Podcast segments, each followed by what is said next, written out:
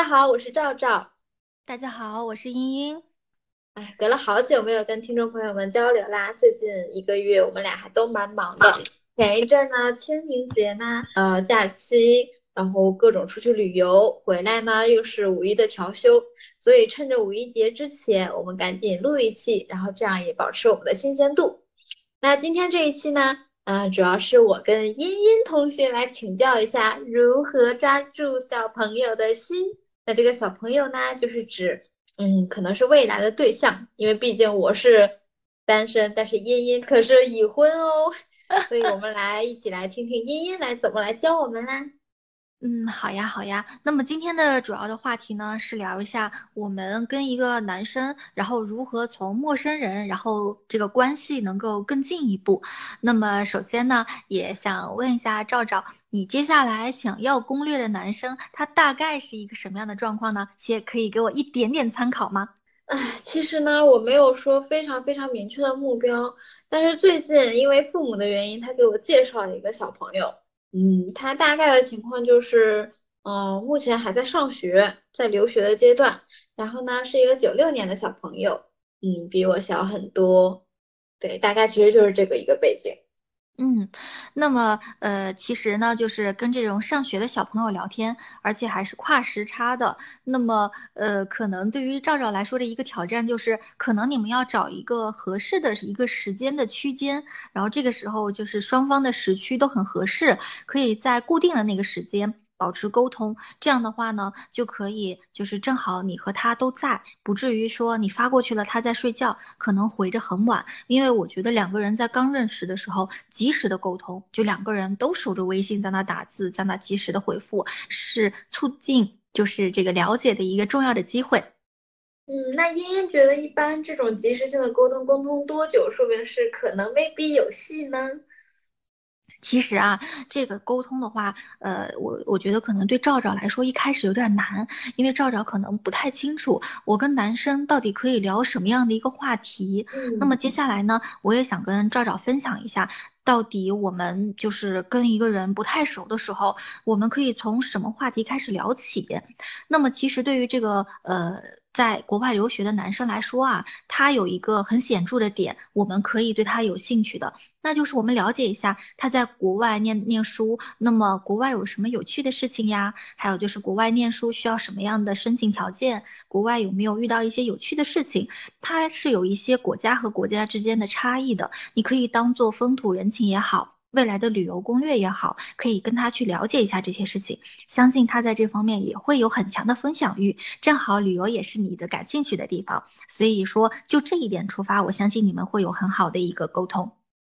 优秀厉害，我已经想到了，虽然我还没有想过要去欧洲旅游，但是我觉得未来肯定会去。提前问一下，当做一个攻略或者是知识储备，我觉得也是 OK 的。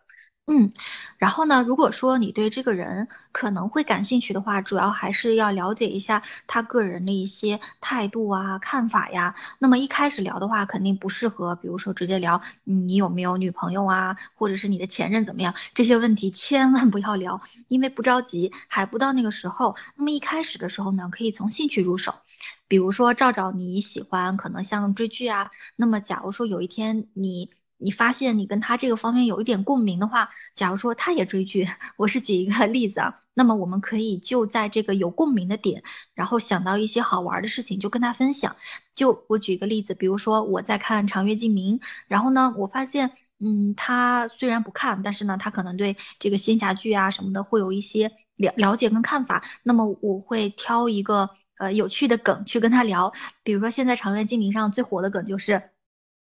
女一跟女二在城墙上，然后呢要被呃就是要让男主选救谁，然后呢就可以把这个图发给他说，现在不看任何剧情，你就说你要救谁，其实就是一个很有趣的玩笑啦，然后就就是很就是把他当朋友，你聊这个话题也很放松，就一开始的时候呢，就赵赵千万不要害怕说。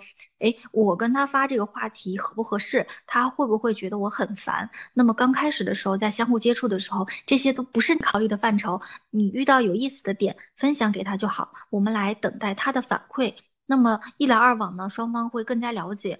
然后其次呢，也是可以根据他对你的反馈，我们来了解到，那么我们两个人呃有没有戏？那你刚刚不是想了解说到底怎么算是 maybe 有可能呢？就是每次你分享给他一些东西的时候，可能是你们话题比较共鸣的点，那么可能也是只是你单方面感兴趣的点。如果他每次的回应的度还可以的话，然后呢，可能就是说我们还有接下去发展的空间。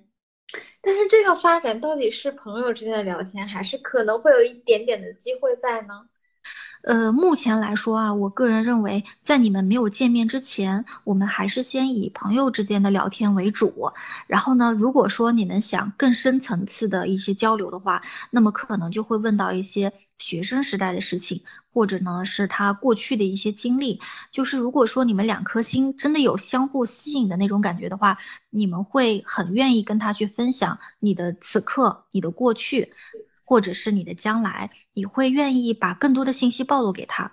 不过目前在初步接触的时候，可能我们还是停留在比较局限的。我我现在喜欢什么？我有一些风景想分分享给你，我有一些经验想分享给你。那这是最起初的，可能就是如果说当有一天你会发现，你想向他展示一下你的个人魅力啊，你的过去啊，你的经验啊，还有就是嗯，你想向他迫不及待的展示更多的时候，可能就是说你们两个人。会有更近的发展可能了。这个展示更多，比如说我们会聊喜欢的城市呀，然后旅游的地方呀，分享一下过去旅游看到的美丽的景色呀，像这种算是比较展示更多吗？嗯，这种还是处于一个相对，嗯，就是浅层的一些了解。那么这些了解也是可以帮助我们去，呃，保持这样一个朋友的关系的。但是呢，它还不是那种真正的要往男女朋友关系上转的一些话题。如果说真的是往男女关系上转的话，你可能会他对他一些，呃，情感的议题啊，还有就是他的一些态度跟想法啊，会更加的感兴趣。情感的议题具体是指什么呢？呃，就是比如说他喜欢什么样的女孩子呀？但是目前听起来啊，就是可能现在跟这个弟弟的聊天还是处于一个朋友的状态。我觉得可以，呃，我们先聊着，然后等，因为我觉得还有一个很重要的地方就是眼缘啊，因为有的时候，呃，我们跟一个人的关系是否能走下去，往往取决于第一眼的缘分。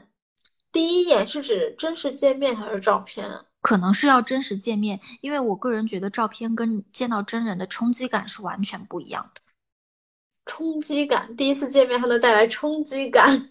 就如果说他是你的 crush 的话，是你的菜的话，对于你来说，我觉得不讨厌已经是一个很大的进步了。因为你如果讨厌的话，你完全没有办法跟他聊天。然后就是保持聊天的频率啊，慢慢的把跟他聊天当成一种习惯。然后也许你就会越来越接纳他的存在，因为之前的话，我感觉到你会对男生有点排斥，那么你也可以把它当做一个呃脱敏源，然后来帮助你去慢慢的去接纳一个异性的存在。那嫣嫣觉得现在这个阶段我们适合多久聊一次呢？我觉得起码一个礼拜聊一次。哦，至少一个礼拜聊一次。那其实其实上一次我们在崇文门的时候，他给我发消息已经时隔了。两个月我们都没有联系了。哦，那其实就是呃，因为我也不知道弟弟那边的情况嘛，然后我觉得我也不知道，所以呢，就是其你不知道，你可以问他呀。